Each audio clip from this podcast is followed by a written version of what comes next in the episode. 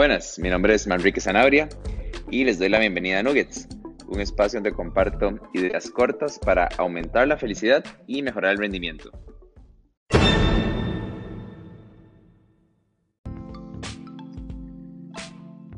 Buenas a todos. Eh, bueno, después de bastante tiempo de no hacer un, episodio nuevo, eh, estamos de vuelta, pues estoy de vuelta más bien.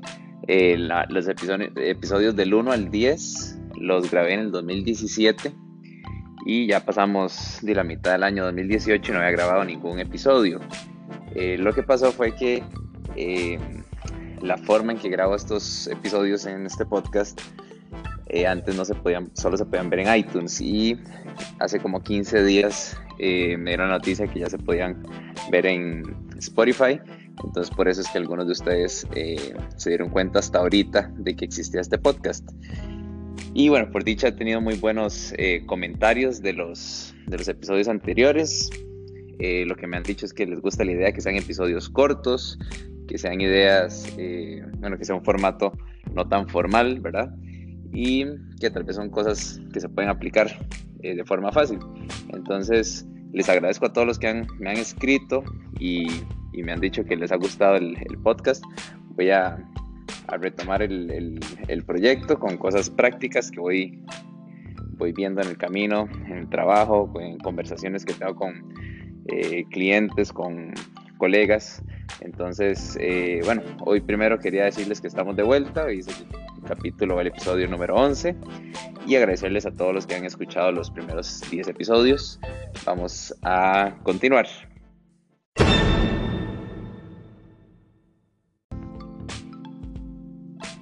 Y el tema de hoy es el reto vida real. El reto vida real fue eh, una idea poco, poco pensada realmente.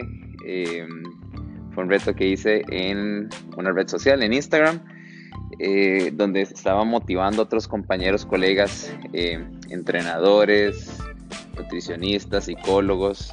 Eh, bueno, al final se unió bastante gente de diferentes ramas de la salud. Y la meta principal, bueno, el reto primero, perdón, consistía en que nosotros como profesionales de salud compartiéramos dificultades que habíamos tenido en estos primeros seis meses del año para lograr nuestras metas o para estar viviendo un estilo de vida saludable. Eh, se llama esto un reto porque usualmente lo más normal es que en, en las redes sociales, eh, tanto creo que clientes, personas que no se dedican a la parte de salud, como los que sí nos dedicamos a salud, usualmente solo eh, publicamos o mencionamos las cosas positivas, ¿verdad? Eh, no sé si, si, cumplimos una meta en composición corporal o si mejoramos algo en el rendimiento o, o sea, en, general creo que solo lo positivo es lo que se, se muestra, ¿verdad? Entonces, la idea final del reto era que la gente que no está haciendo ejercicio o no cuida su alimentación, tal vez yo pienso que se puede sentir un poco intimidada cuando ve los perfiles de la gente que trabaja en salud o tal vez de otras personas eh, que se cuidan mucho en, la parte de salud. Entonces la idea del reto era que, nuestros clientes y, la gente que, que, nos sigue en redes sociales viera que a nosotros como profesionales de salud también nos cuesta eh, mucho eh, que nos cuestan a veces las mismas cosas que a nuestros clientes y que al final de cuentas eh, estas carreras, estas profesiones, pero eh, somos muy parecidos a nuestros clientes. Entonces, eh, el objetivo final del reto era demostrarle a todas esas personas que tal vez se sentían un poquillo desmotivadas o intimidadas por, por, por lo que ven en redes sociales y, mostrarles un poco la realidad y ojalá que eso las motivara a, a cambiar sus hábitos, a mejorar o a seguir si, si, si, se está cuidando. Básicamente de eso se trataba el reto. Entonces, en la próxima sección vamos a, a hacer como un cierre del reto y ver cuál fue eh, los patrones o cuáles fueron los retos que más se repitieron. Entonces, quería ver eh, ver o más bien comentarles cuáles fueron los retos que yo vi eh, que se repitieron más dentro de los profesionales que, participaron. Eh, tengo tres, creo que son los que más se repitieron. Eh, creo que el que más, más se repitió fue falta de tiempo, una limitante en el tiempo. Y aquí hubo muchas explicaciones, ¿verdad? usualmente creo que van, se basa en, en una limitante, por ejemplo, sobre todo en la parte de los entrenadores, que es que las horas más fuertes de trabajo de un entrenador son temprano en la, en la mañana antes de que la, mayoría de gente entre a trabajar y en, las pura, en la pura noche cuando ya la gente salió a trabajar. Entonces, lo que usualmente pasa con los entrenadores es que trabajamos cuando todo el mundo tiene libre, pero cuando todo el mundo tiene libre, nosotros seguimos trabajando.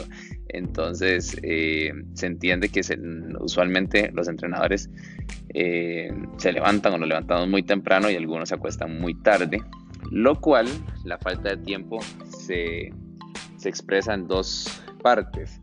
Número uno, eh, falta de tiempo para hacer los entrenamientos, ¿verdad? Esa es la primera parte. Y la parte número dos, que tal vez la que más me interesa a mí, es que la mayoría de los entrenadores dijeron, no me recupero lo suficiente, no duermo lo suficiente.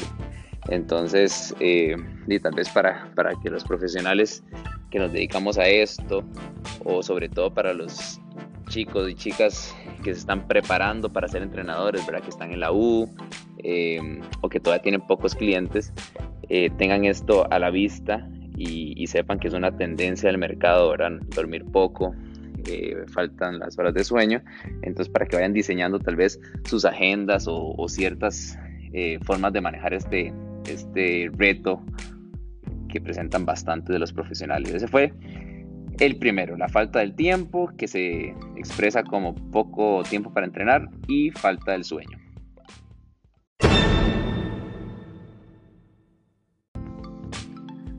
Ok, y vamos con el segundo de los retos que más se repitieron entre los profesionales de salud fue la comida. Muchos dijeron que le costaba, les costaba eh, seguir un plan de alimentación y lo que más se repitió fue el azúcar o los dulces. Muchos dijeron que les gustaban mucho los dulces eh, y que eso era lo que no era muy negociable. Entonces, bueno, eh, muchas personas, sobre todo eh, chicas nutricionistas, dieron tips y consejos bastante buenos al respecto de, esto. pero bueno, es curioso que mucha gente menciona el azúcar y bueno, creo que es importante para que eh, no nos juzguen cuando nos vean comiéndonos un helado o, un chocolate o algo así, porque a todos se nos antoja. Eh, entonces, bueno, ese fue el segundo. De este no tengo mucho que, decir de feedback. Yo diría que sería que como profesionales busquemos las opciones más saludables y que nos y que no nos dé miedo como disfrutar de la comida que, que es tan rica y nos gusta, obviamente con cierto control, pero eh, tenerlo en cuenta nada más.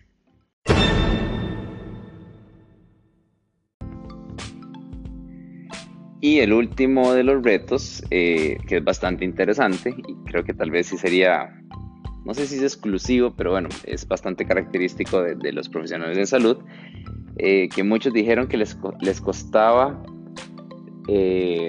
entender, bueno, no, entender, porque obviamente si, si, son profesionales de salud lo entienden bien, sino que les cuesta mucho hacer caso a sus propios consejos, específicamente en el tema de no entrenar siempre al 100%, ¿verdad? Porque si lo analizamos, eh, si somos entrenadores o profesionales en salud, probablemente nos guste y nos apasione entrenar y cuidarnos mucho. Eh, el asunto es que esto puede ser un arma de doble filo para nosotros mismos, puesto que todos sabemos que el cuerpo no aguanta eh, entrenar siempre al 100%, no es una buena estrategia, no se puede mantener a largo plazo, todos necesitamos un programa de ejercicios que contemple tanto la parte de estrés, o sea, de poner estrés al cuerpo con ejercicio, como la parte de recuperación. Y en el punto 1 ya hemos hablado de que la mayoría tiene falta de recuperación, falta de sueño.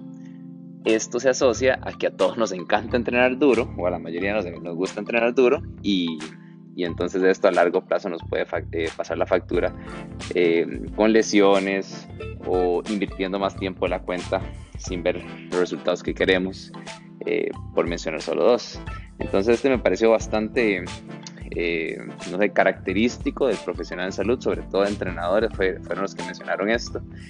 Y lo mismo, creo que si algún coach, entrenador, futuro entrenador está escuchando este episodio, bueno, es buen feedback de que tengan en mente esto, que, cuiden su, pasión y su emoción por entrenar y traten de hacer programas que, que incluyan la recuperación y que estén monitoreando eso frecuentemente.